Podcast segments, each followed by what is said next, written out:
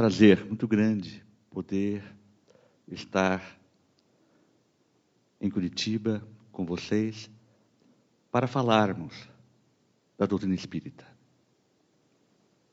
Que Jesus, portanto, abençoa a nossa proposta desta manhã. Nós vivemos um mundo extremamente atribulado. Raramente temos nós momentos de avaliação da nossa performance diante da vida que se nos apresenta. Daí, começamos a perceber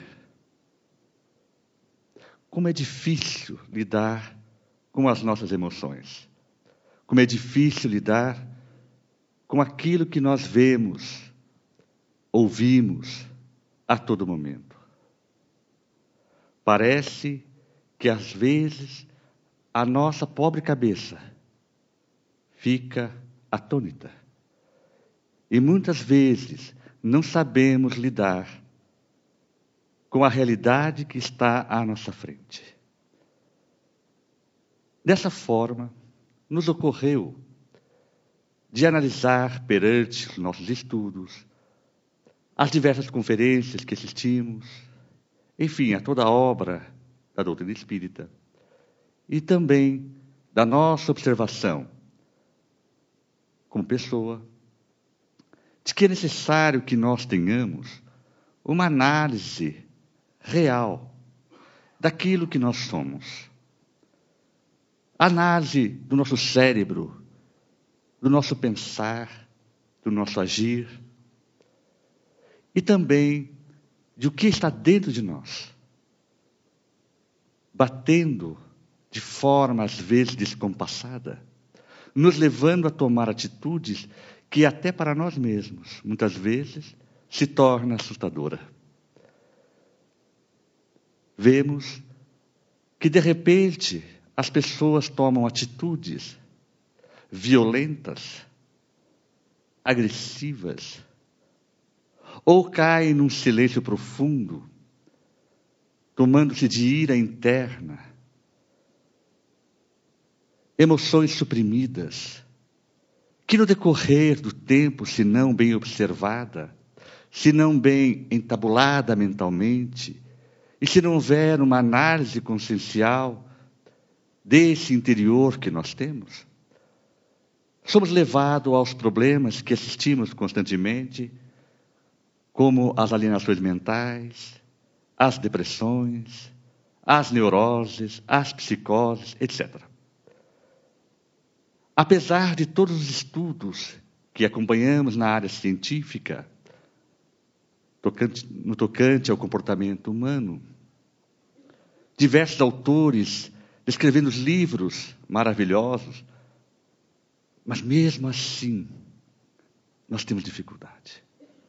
Por que será? O que, que está acontecendo conosco? Por que não temos tempo para olhar para dentro? Por que não olhamos para o nosso interior e tomemos um diálogo fraterno conosco mesmo? Por que é tão difícil fazer isso? Desta forma, nós, ao ler o livro A Loucura sob o Novo Prisma, do nosso Bezerra de Menezes, lá encontramos na sua introdução, em que ele assevera que existem alienações mentais de diversas formas, mas que duas tocantemente chamam a atenção. Uma com lesão cerebral. Os indivíduos que apresentam doenças importantes na área mental e que, faz, fazendo os exames, apresenta lesões cerebrais.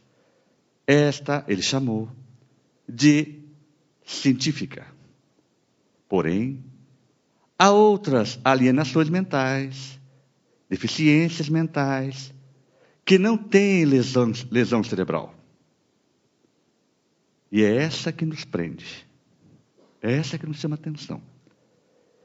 E que, no meu singelo estudo estatístico, vemos que é maior do que a outra. Bem maior. Por quê? Eis a questão. Por quê? Que as lesões que são provadas cientificamente através dos exames tomográficos, ressonâncias, eletroencefalogramas, apresentado aquelas lesões, tudo bem. Mas por que aquelas outras que o indivíduo entra em loucura? De repente assistimos indivíduos que matam, que roubam, que são insanos, ou que entram numa paranoia profunda de desequilíbrio e que se faz uma tomada de exames e nada. De onde vem tudo isso? Do cérebro.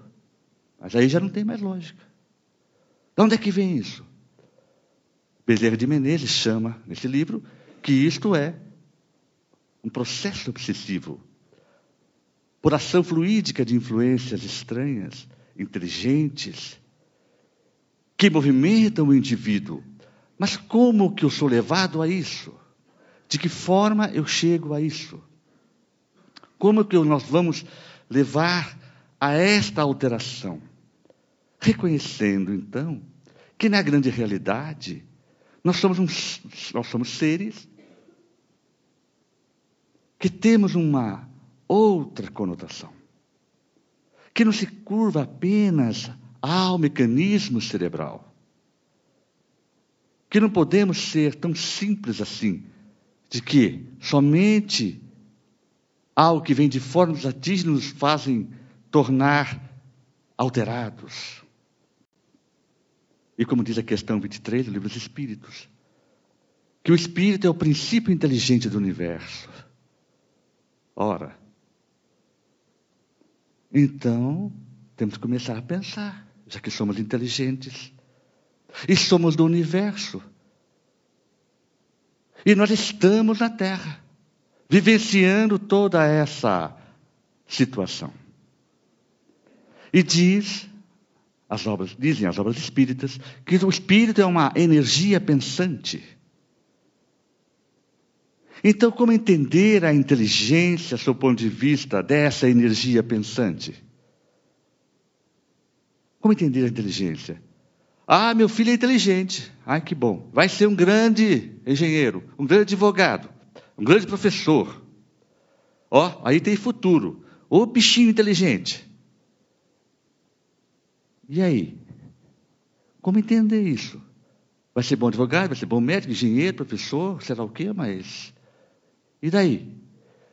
Analisamos o comportamento dele, analisamos a estrutura dele, quem é ele é, como se apresenta, como reage, desde quem é aquele indivíduo? Quem é aquele espiritinho, aquela energia pensante? aquele ser? Como é a sua estrutura? De que forma ele se apresenta a nós? Isso pouco nós paramos para pensar. E aí, quando nós crescemos, ou quando eles crescem, está aí feita a confusão. E a gente não se entende, a coisa vai somatizando, somatizando, o cérebro fica doidão, fica alterado.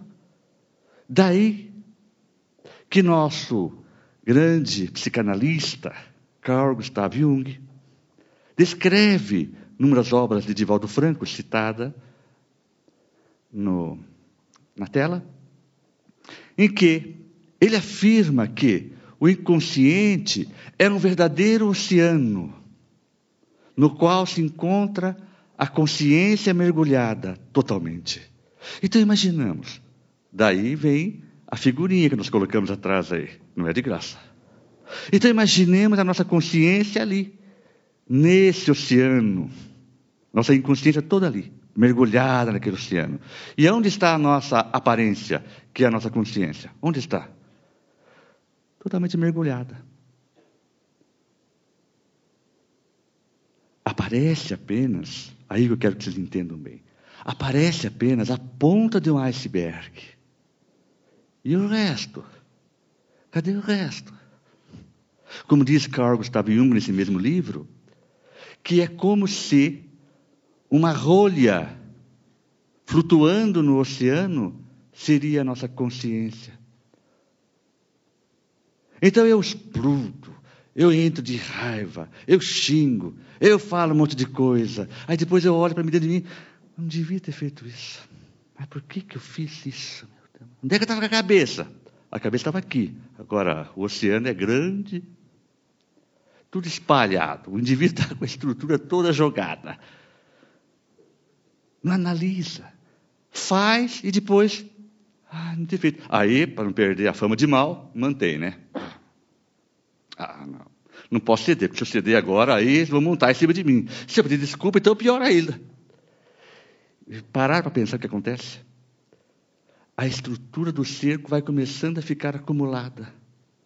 Hoje eu jogo uma coisinha ali, uma raivinha aqui, um trocinho ali, de repente já estou cheio de orgulho e ignorante de mim mesmo. O homem perante a sua própria consciência não sabe quem você é. Não sei. Às vezes eu pergunto meus pacientes assim, sobre você. Eu? Só estou eu e ele lá, meu Deus. Fala com quem? É, bom, eu sou. É, eu sou. É o que, minha filha? Fala o que você é. Sai nada. Ou sai muito pouco. Ah, eu acho que eu sou calmo. Eu não quero saber se acha, quero saber o que, que você é. Ai, doutor, que chata. Como você é chato. Mas e é difícil alguém descrever, até para nós mesmos. É difícil, por quê? Não nos damos conta da nossa interioridade. Não analisamos esse oceano que está em nós. Não analisamos.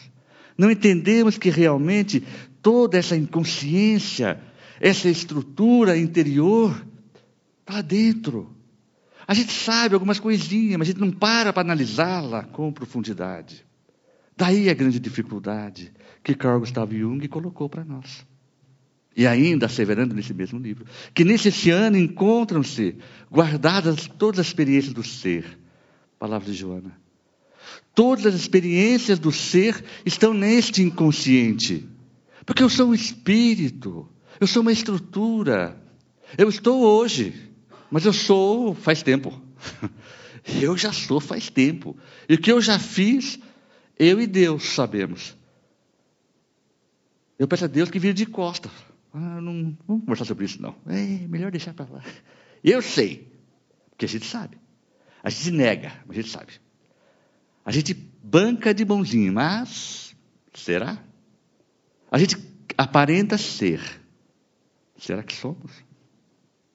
O homem é o que pensa, é o que é, não o que demonstra ser e nem o que pensamos dele, como diz Lícia Vasconcelos. É essa a grande chave da coisa. Para que a gente possa fazer a viagem interior e começar a trabalhar, sim, as estruturações interiores. E ainda colocado nesse mesmo livro, diz assim: indispensável, porém, ter-se em mente a presença do Espírito. Ai, que bom que seria se nós pudéssemos todos os dias, né? Levantar pela manhã, mesmo domingo, viu? E domingo a gente fica preguiça. Também, ah, eu sou um espírito. Que bom. Eu sou um espírito. E tenho que me comportar como tal. Se a gente lembrasse que é um espírito em essência, todos os dias, seríamos melhores. Porque nós estaríamos vivenciando a nossa estrutura e não a nossa rolha. A minha rolha hoje é vou lá para o teatro, dar minha aulinha, botar uma bequinha mais ou menos, pentear meus longos cabelos, que são loiros, vocês estão vendo, repartido no meio, que balança o vento. Né? Todo mundo está vendo isso, porque o espírito é loiro, cabeludo. Vocês não estão vendo outra coisa. E eu vou lá com a minha rolha, achando-me. E vou para o meu trabalho amanhã. E vou. E vou para casa. A rolha ambulante. Não. Vamos trabalhar o oceano, a, interior, a interioridade, o inconsciente. Por isso que é indispensável a presença, ter-se em mente todo, a todo momento a presença do Espírito que transcende aos efeitos e passa a exercer a sua condição, a sua função na condição de inconsciente. É isso que é importante. E esse Espírito é o depósito real de todas as experiências do larguíssimo trajeto antropológico, sociológico, psicológico, de que, faz, que nós fazemos herdeiros nas reencarnações sucessivas. É imperioso sabemos disto. Nós estamos na sociedade, nós estamos no meio social, nós estamos no meio psicológico de trabalho. E daí? Mas é o espírito. Então já vamos começar a brigar agora. Ao sair daqui, por favor, vamos encurtar a rolha. Vamos começar a pensar no grande oceano, na grande estrutura que está dentro de nós, a nossa intimidade. Caso contrário, teremos dificuldades ainda nessa encarnação. Desta forma, os autores Simon e Binet, que são os autores é, do teste do QI, fizeram esse trabalho que durante 90 anos aproximadamente, a psicologia ficou aprisionada no conceito dos QIs, dizendo, agora vou analisar a inteligência, dizendo que aqueles que tivessem um QI alto, 140, 150, seriam fadados ao sucesso. E os outros teriam que ir atrás e trabalhar para eles e segui-los. Logicamente, se percebeu que, no decorrer de os anos, perceberam que, apesar de toda inteligência, esses indivíduos tinham um comportamento inadequado em determinadas situações e que, de tal sorte, não eram tão preparados para o sucesso, para fazer os, os empreendimentos adequados. Isso foi perdendo valor. Porque apesar de ter um QI alto no comportamento do dia a dia, não eram aquelas coisas. Por quê? Daí, nos anos 90, descobriu-se que nos lobos pré-frontais, através de estudos da neurofisiologia humana, perceberam que esses lobos são responsáveis pela emotividade e humor. Ora, mas então tem coisa aí. Não adianta você ter uma inteligência. Onde é que fica a outra parte? Está ali, nos lobos pré-frontais. Há áreas de emotividade, há áreas de humor. E eu teria que usá-las, já que tem, não posso de usar. Eu tenho uma cozinha, não vou na cozinha? Ah, mas eu tenho. O que, que é isso? Tem que usar.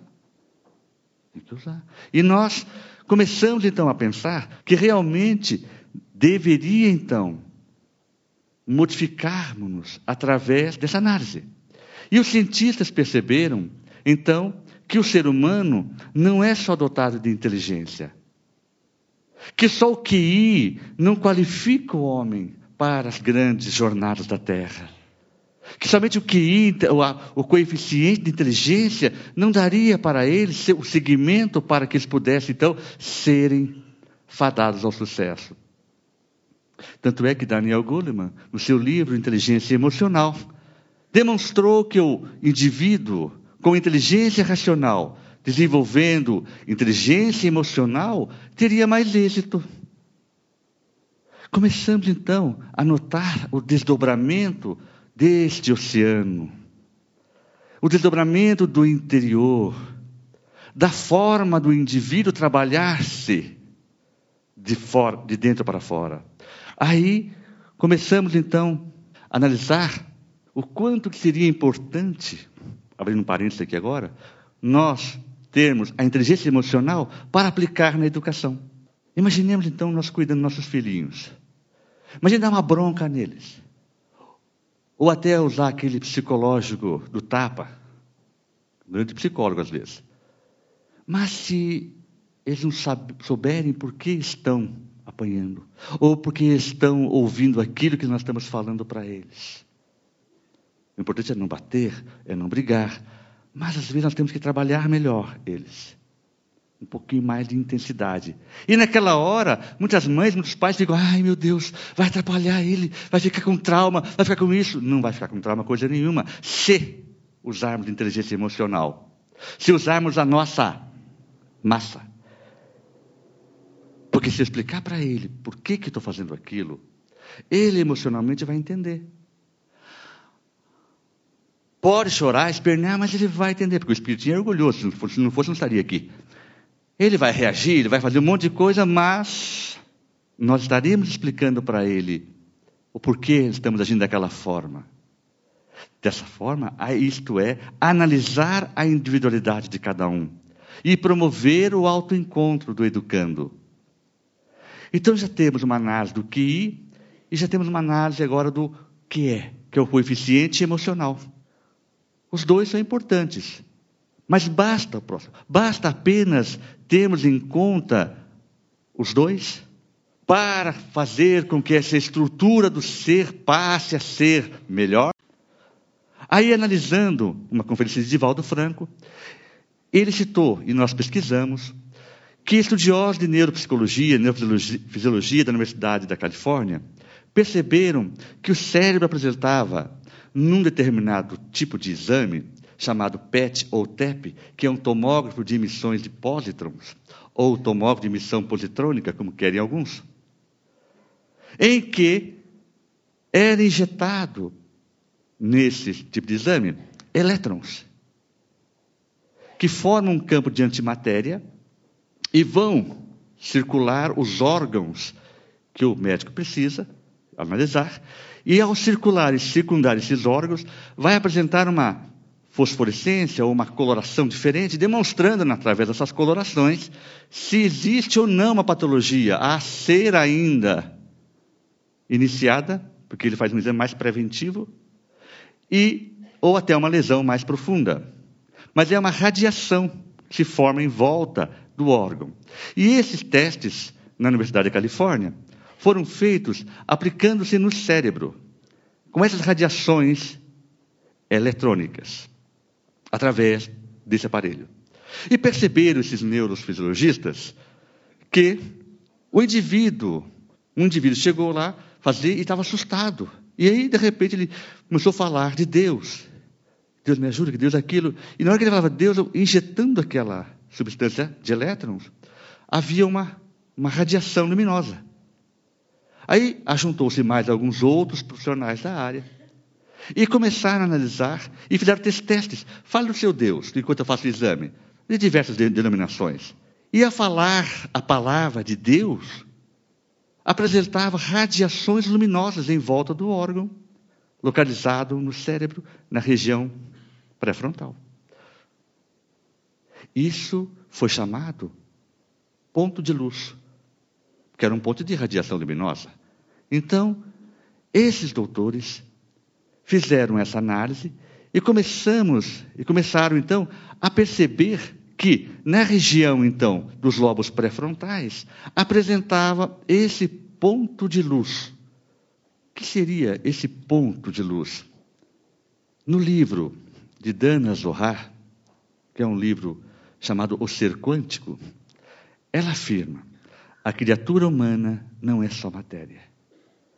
Não é uma autora espírita. A criatura humana não é só matéria. O ser é uma estrutura energética que pensa e que é dotado de uma energia especial que aglutina nos seus campos de força aquilo que chamamos de matéria. Então, esse ponto de luz, podemos dizer que seria uma realidade transcendental, como diz essa autora. Ela que falou. E nós chamamos isso de coeficiente espiritual. Coeficiente espiritual. Então nós temos três coeficientes: o coeficiente de inteligência, o coeficiente emocional e agora o coeficiente espiritual. Espiritual, espiritual, em inglês. É uma citação de Divaldo Franco. Três inteligências que nós temos. Então, meus irmãos, que possamos sair daqui nesta, nesta manhã bem faceiros. Imagine nós entramos aqui e saímos com três inteligências.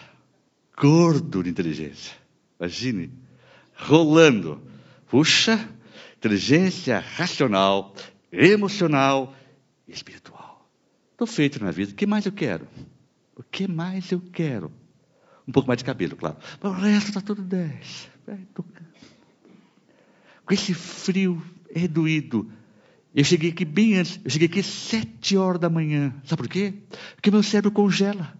Aí fica aqui, fui lá, aqueci o cérebro e tal. Para poder cair as gotículas, secar, poder falar, senão não conseguia falar nada. Então nós temos três tipos de inteligência: racional, emocional e espiritual.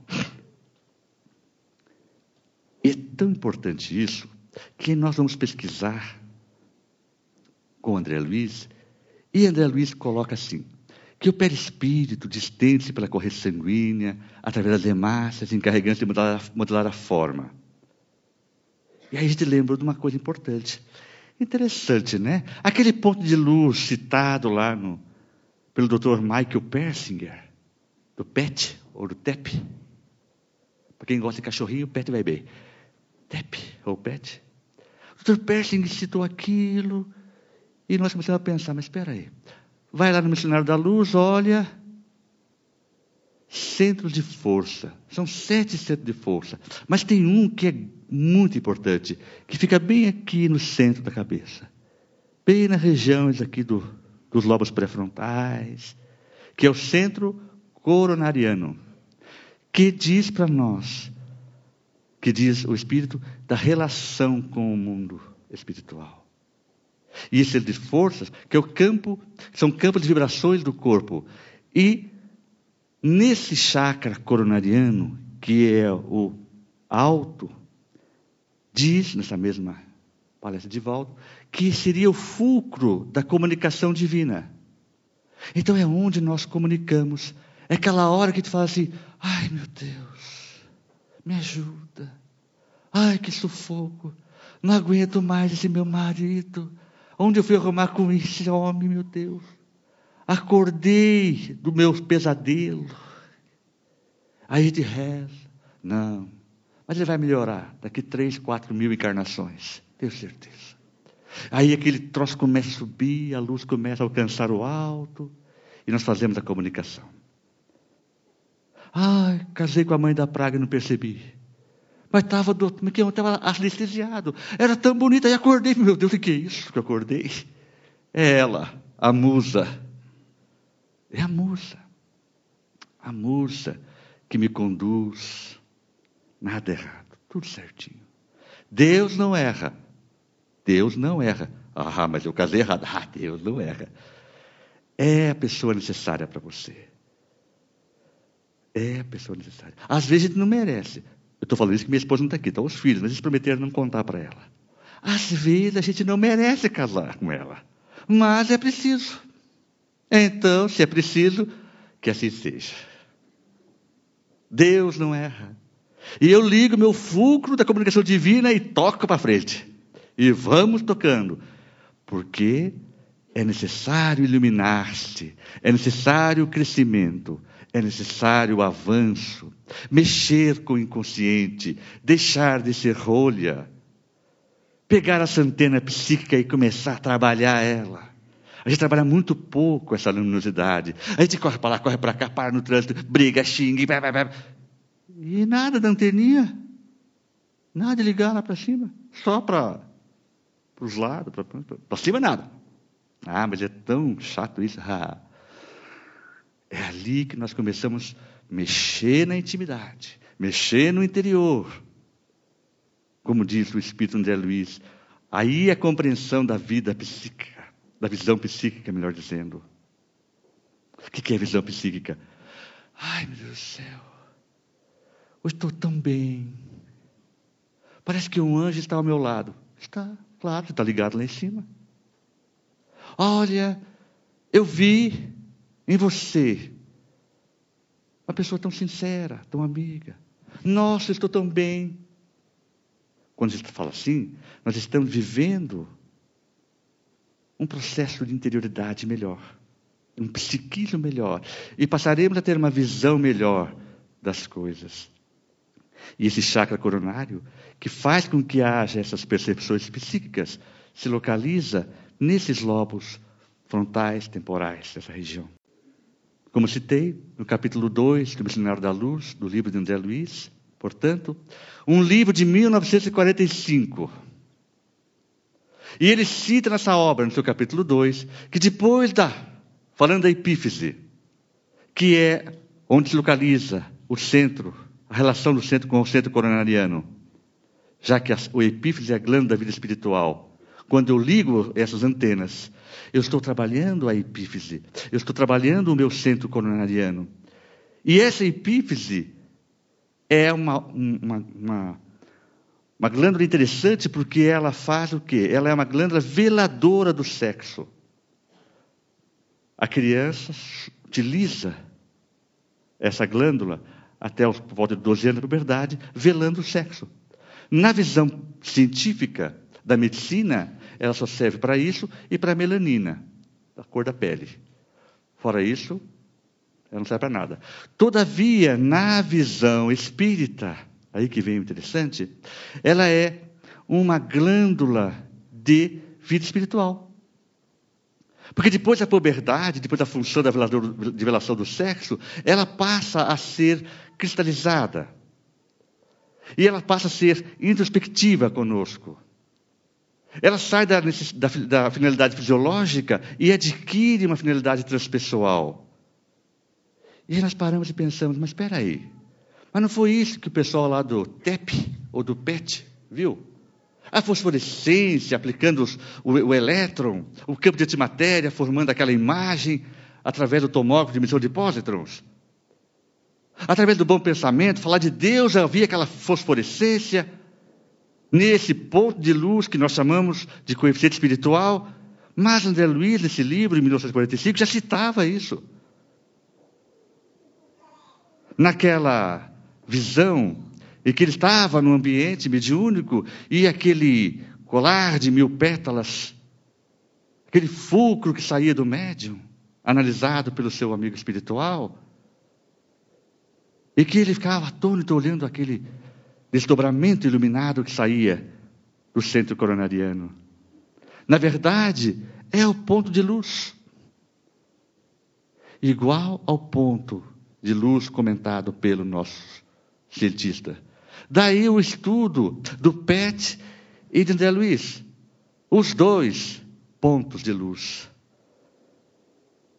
Demonstrando o coeficiente espiritual. Aí então, meus irmãos, quem somos? A rolha? Por que sofremos? Por que não nos entendemos? O cérebro que apenas funciona como um decodificador do que o espírito é. A consciência esperando a nossa reforma interior para que possamos ser felizes. Como diz Albert Einstein, somos o que pensamos. Nós somos exatamente o que pensamos. Não é de chegar na rua, alguém falar assim, ai, gostei tanto do seu marido. Ah, mas olha que homem. Tem gente que fala assim: leva para casa. Fica uma semana com ele. Porque na rua é o tal do verniz, né? Mas será que somos aquilo mesmo? Que alguém nos fala? Não. Nós somos o que pensamos. Cada um de nós aqui, e toda a humanidade, é o que pensa, é o que está dentro. A gente segura, a gente faz, a gente não se analisa, mas a gente é o que pensa. Então, recomendo humildade, que é melhor administrarmos bem os nossos neurônios. Que é bom a gente colocar a mente acima dos equipamentos cerebrais. É bom a gente começar a afundar nesse oceano e começar a colocar o iceberg para fora. Começar a fazer a viagem introspectiva, a viagem interior demonstrando a nossa inteligência real, a nossa inteligência realmente concreta. Colocar essa visão crítica de nós mesmos. É melhor a gente começar a ver o que I, o que é e o que é. A inteligência emocional, a inteligência racional, espiritual. Esse todo que nós precisamos trabalhar. Como Divaldo Franco coloca, que o espírito ele ilumina o coeficiente de inteligência, ele disciplina o coeficiente emocional e ele felicita o coeficiente espiritual. Nós estamos fadados ao que aqui na vida? A ficar triste, ficar deprimido, a ficar tomando Prozac o resto da vida? O que, é que há? O que, é que há? Nós estamos aqui para sermos felizes, para felicitar a nossa intimidade, para evoluir a proposta do Espírito, a atingir a perfeição. Mas o caminho, meus irmãos, é de dentro para fora. É analisando o nosso interior, analisando a estrutura que somos, para atingir a tão fadada felicidade. E nós queremos e podemos ser felizes. Ninguém aqui nasceu para ficar triste, nem quando o time perde. Nós temos que ser felizes. Mas para sermos felizes e nos livrarmos de tal ordem, das doenças mentais, desse desequilíbrio que se nos apresenta, dessas depressões famigeradas, que a gente assume a depressão assim como se fosse, ah, agora eu estou deprimido. Ah, eu estou deprimido. Eu sofro de depressão. Como se fosse lindo isso. Mas que coisa. O que, que, é isso? Todo mundo é deprimido agora, não tem mais ninguém são, todo mundo deprimido. Qualquer coisinha, estamos deprimidos. A depressão está tomando conta. Tá. Dos cofres dos donos de multinacionais do remédio. E nós acompanhando. Desculpe falar assim, mas é verdade. Nós não podemos ser mais tão ingênuos. Não podemos ser ingênuos. A tristeza, a melancolia, a melancolia era depressão antigamente. A tristeza, a melancolia, nada mais é do que o oceano, do que esse inconsciente que consiste em nos bater todo dia, sem que nós tenhamos a inteligência de observar e sair dele, nos livrarmos dele, trabalhar por ele. Ah, eu preciso tanto que me fale alguma coisa de bom para que eu possa melhorar. Fale você para você mesmo. Ué, você tem capacidade. Você é um ser espiritual, princípio inteligente do universo. Onde usa a sua inteligência? Analise-se. Nós nascemos para a felicidade. Porém, a felicidade está de acordo com a nossa maneira de enxergar a realidade, de enxergar a vida. De que forma vamos enxergar a vida? Como está? Aceitando esse mundinho pequeno que nos dão, dizendo que isso é certo, sei que eu posso analisar. Onde está a minha inteligência? Onde está a minha emoção? Onde está meu espírito? Eu preciso mudar. Eu preciso sair das amarras que eu me encontro. Eu preciso analisar exatamente a minha realidade. O que é ser feliz? Se perguntarmos para um paralítico, é caminhar. Se perguntarmos para um cego, é enxergar. Se perguntarmos para um fazendeiro do Mato Grosso, é ter mais fazenda. Quem tem quatro carros quer ter o quinto. Quem não tem cabelo quer ter cabelo. É só perguntar. A gente responde. Que é ser feliz. Mas eu não. Compreendo a minha realidade. Eu sou feliz. felicidade é compreender a realidade em que eu me encontro. Neste presente momento de Deus. O Pai da vida me ofertou esta situação Quantas vezes vemos criaturas que moram pau a pique? Aquelas casebres, aquele sofrimento. Sorriso. Sorriso nos lábios. E de olha, mas como é que pode sorrir? E vemos pessoas abastadas, infelizes. Pessoas cultas, professores, doutores, infelizes. Felicidade, meus irmãos, é compreender a nossa realidade, o momento em que eu estou vivendo. Mesmo que o momento seja difícil, não acha o amor da minha vida. Vai achar, nessa ou nas próximas encarnações, mas vai achar, não se preocupe. Os amores não nos abandonam, estão por aí.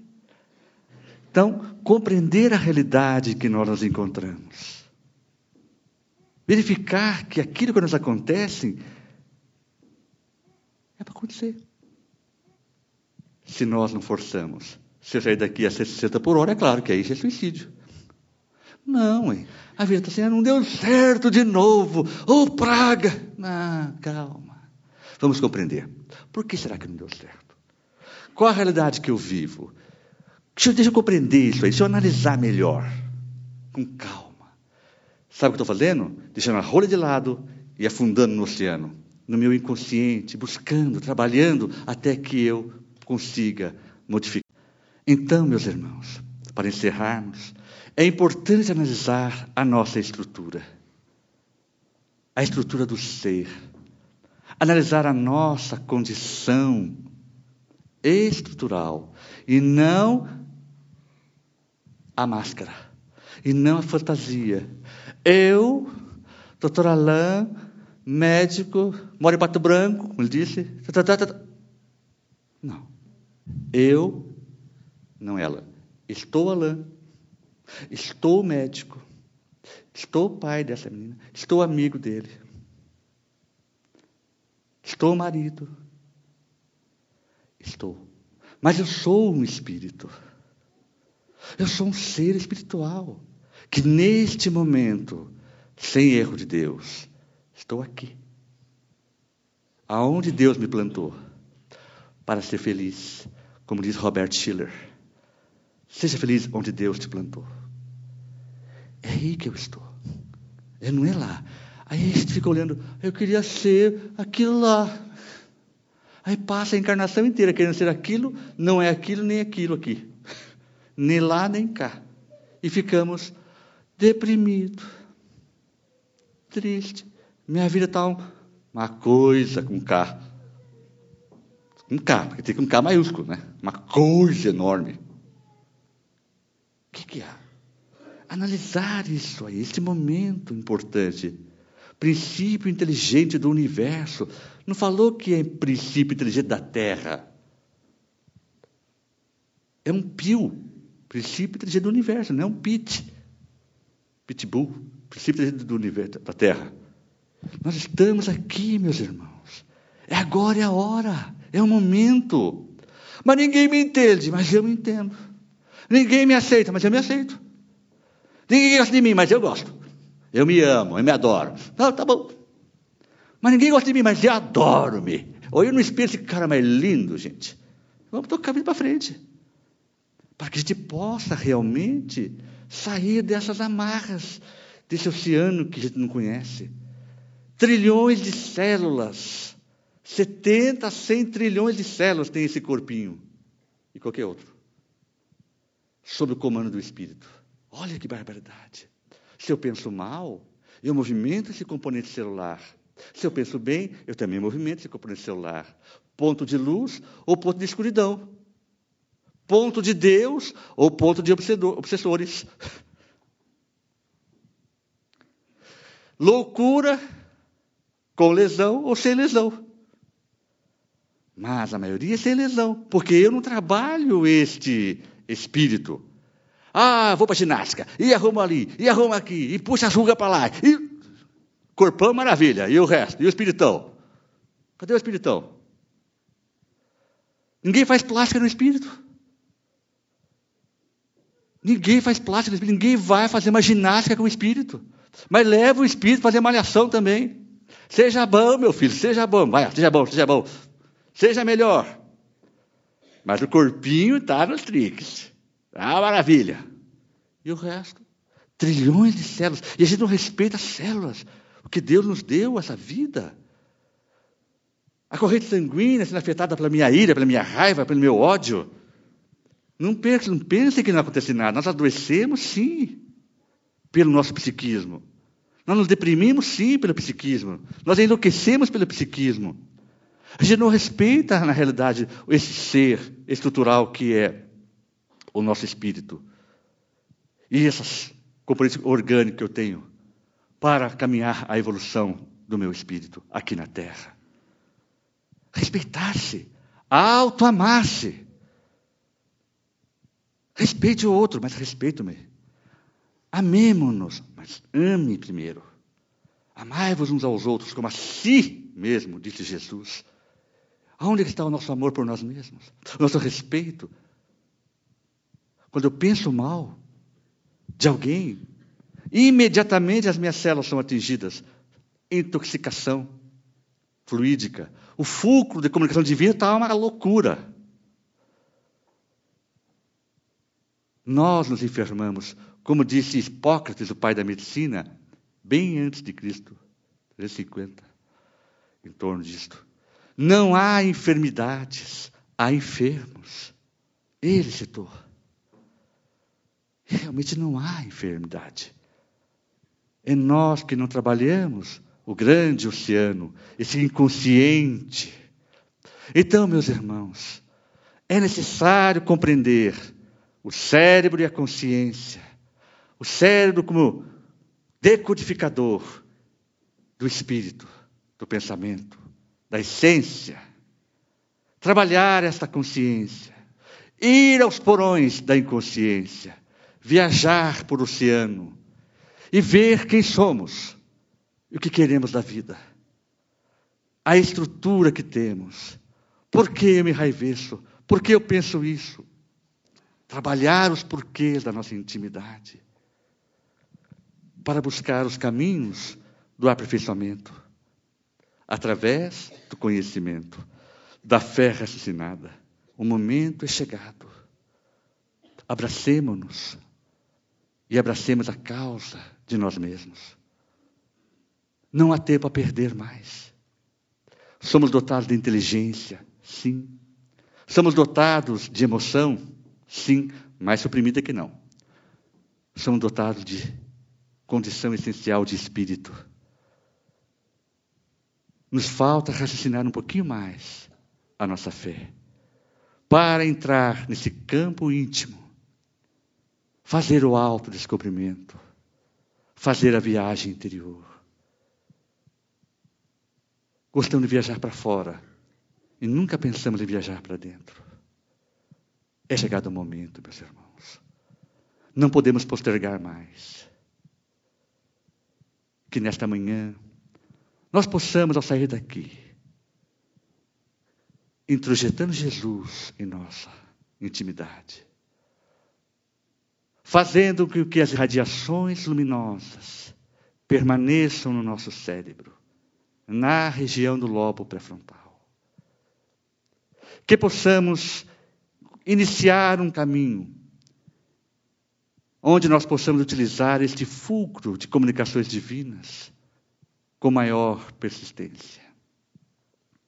Que nesta manhã, ao sairmos daqui, levemos Jesus em nosso coração. Levemos Jesus ao nosso lar e falemos de nós para nós mesmos ao entrar no grande ambiente iluminativo da terra, o grande templo da terra, que é o lar. E dizemos lá: Meu Pai, Pai da vida, estaremos hoje fazendo a mudança Iremos iniciar a viagem ao oceano, mergulhando no inconsciente, para fazer com que o ser que sou possa estar mais consciente amanhã.